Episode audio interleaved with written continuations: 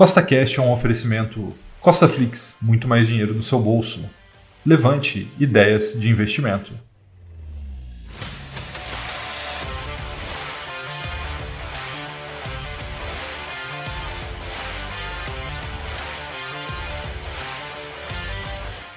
Seja bem-vindo a mais um podcast que tem por único objetivo colocar mais dinheiro no seu bolso. E no podcast de hoje eu vou te explicar em detalhes o que é um rate e te falar se vale ou não a pena investir em iniciativa que está ficando cada vez mais popular aqui no Brasil. Tá? Então, se você já gostou do tema desse podcast, siga o CostaCast aí na sua plataforma, pois temos três podcasts por semana, sempre com o mesmo intuito, colocar mais dinheiro no seu bolso. E lembrando, nada do que eu falo aqui é uma recomendação de compra nem de venda, é apenas para te inspirar a investir melhor. Tá bom? Então vamos lá. Primeiro, a gente precisa entender o que é um REIT, tá? O REIT é uma sigla para Real Estate Investment Trust, tá? Ou seja, são empresas imobiliárias para exploração de imóveis e recebimento de aluguéis, tá? Isso que é um REIT, eles são os primos gringos aí dos fundos imobiliários, porque eles são parecidos em alguns pontos, mas também tem algumas diferenças. Eu vou te explicar aqui ao longo desse vídeo o que, é igual e o que, que é diferente perante os fundos imobiliários, tá bom? A principal vantagem de uma empresa americana se classificar como REIT é que ele tem isenção de imposto de renda, assim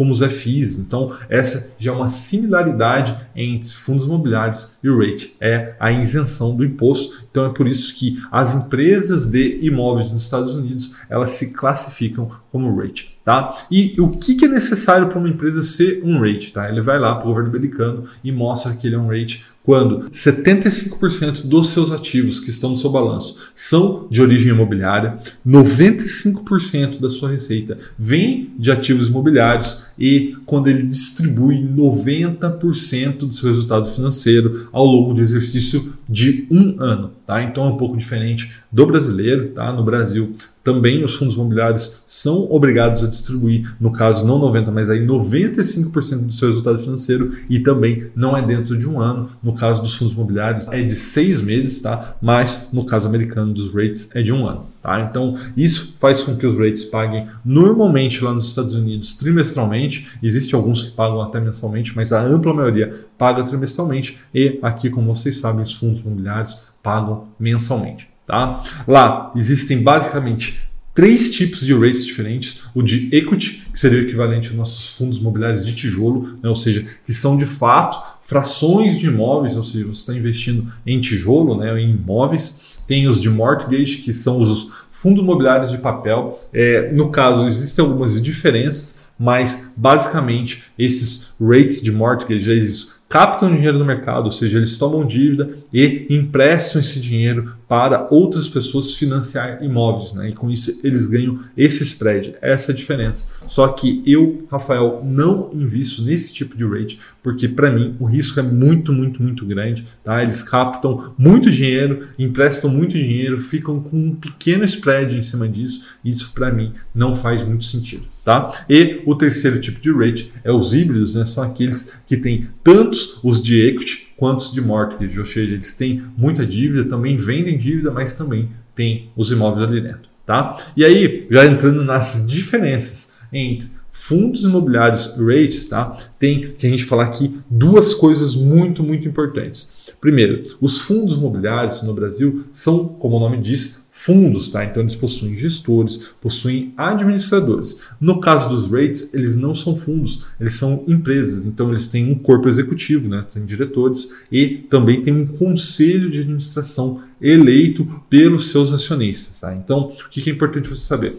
Quando você tem um fundo imobiliário, você é um cotista, você tem um nível de direito. No caso dos rates, você tem muito mais direitos porque você é um acionista, né? Você tem de fato uma parte daquela empresa, tá? E a principal diferença entre um FI e um rate é que, no caso, os rates de equity, ou seja, aqueles que são equivalentes aos nossos fundos imobiliários de tijolo, eles podem pegar os imóveis, dar para um banco, né, ou seja, dar no sentido assim, de fornecer para o banco como garantia e tomar crédito, tá, utilizando os imóveis do rate. Isso não é possível aqui no Brasil, tá? A lei brasileira não permite que um fundo imobiliário de tijolo vá lá, ó, oh, tenho 10 imóveis aqui, coloque isso em garantia para pegar esse dinheiro, se alavancar e comprar mais imóveis. Tá? Então a questão aqui não é se é bom ou é ruim, se é melhor ou é pior. É diferente. Tá? Então existe uma alavancagem junto aos rates utilizando né, os próprios imóveis em garantia.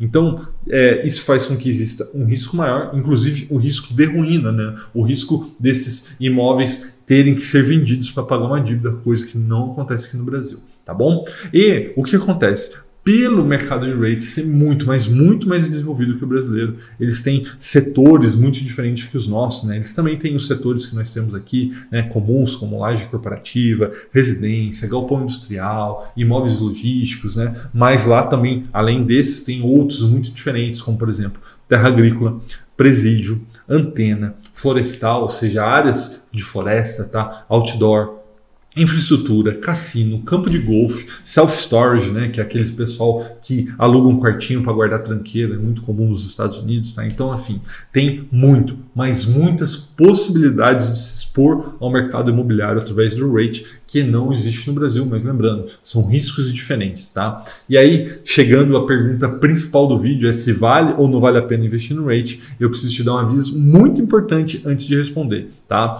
Investir é sempre atrelado a muitos riscos, né? E nos rates não é diferente, como eu disse, eles podem se alavancar. E aí acaba acontecendo o que a gente chama no mercado de armadilhas de valor, né? Ou seja, em português claro, gato por lebre, né? Você acha que está vendo uma grande oportunidade, mas de fato ali é uma grande armadilha, é um grande problema. Então é muito importante ficar ligado na hora de investir, identificar esses gatos que não são lebres, né? ou seja, identificar essas armadilhas de valor e pensando nisso, a Levante, que é a nossa parceira aqui no canal, fez um relatório muito, mas muito legal para te ajudar a identificar essas armadilhas de valor, tá? Porque preço importa, importa muito, então esse relatório vai falar um pouco mais sobre isso para você, sobre armadilhas de valor. Recomendo que você baixe esse relatório, ele está aqui na descrição desse vídeo, ele é gratuito e vai te ajudar a investir melhor. Bom, chegando à pergunta central do vídeo é vale ou não vale a pena investir no rate? A minha visão é que sim, tá? Vale muito a pena. E para te provar isso, eu vou te mostrar um gráfico, o histórico de retorno dos rates versus o mercado de ações americanos desde 92, tá bom? Então, como você pode ver ali, em 92 ali, final de 92, começo de 93, todos estavam no zero e desconsidera a linha mais baixa ali, né, que é um, um azul mais claro. Então, considera só a linha azul escuro, tá? Que é o retorno do SP500, ou seja, do mercado americano. Você veja aí que numa janela aí de 20 e poucos anos, ele teve quase 700% de retorno, que, como vocês sabem, é muito, muito interessante, né? Como vocês sabem, já disse várias vezes, ações são um ótimo ativo de longo prazo, só que nos últimos 20, 30 anos, os rates vêm deixando as ações para trás, né? ele está fazendo eles comer poeira nessa mesma janela de tempo. Os rates tiveram mil por cento de retorno, tá? Vou repetir, mil por cento de retorno, ou seja, eles se multiplicaram por 10 vezes num horizonte aí de pouco mais de 20 anos, tá? Mas então, Rafael, vale ou não vale a pena investir rate? Na minha visão, sim, vale muito a pena e não é à toa que 40% da minha carteira no exterior está em rates, tá? Um forte abraço e até a próxima.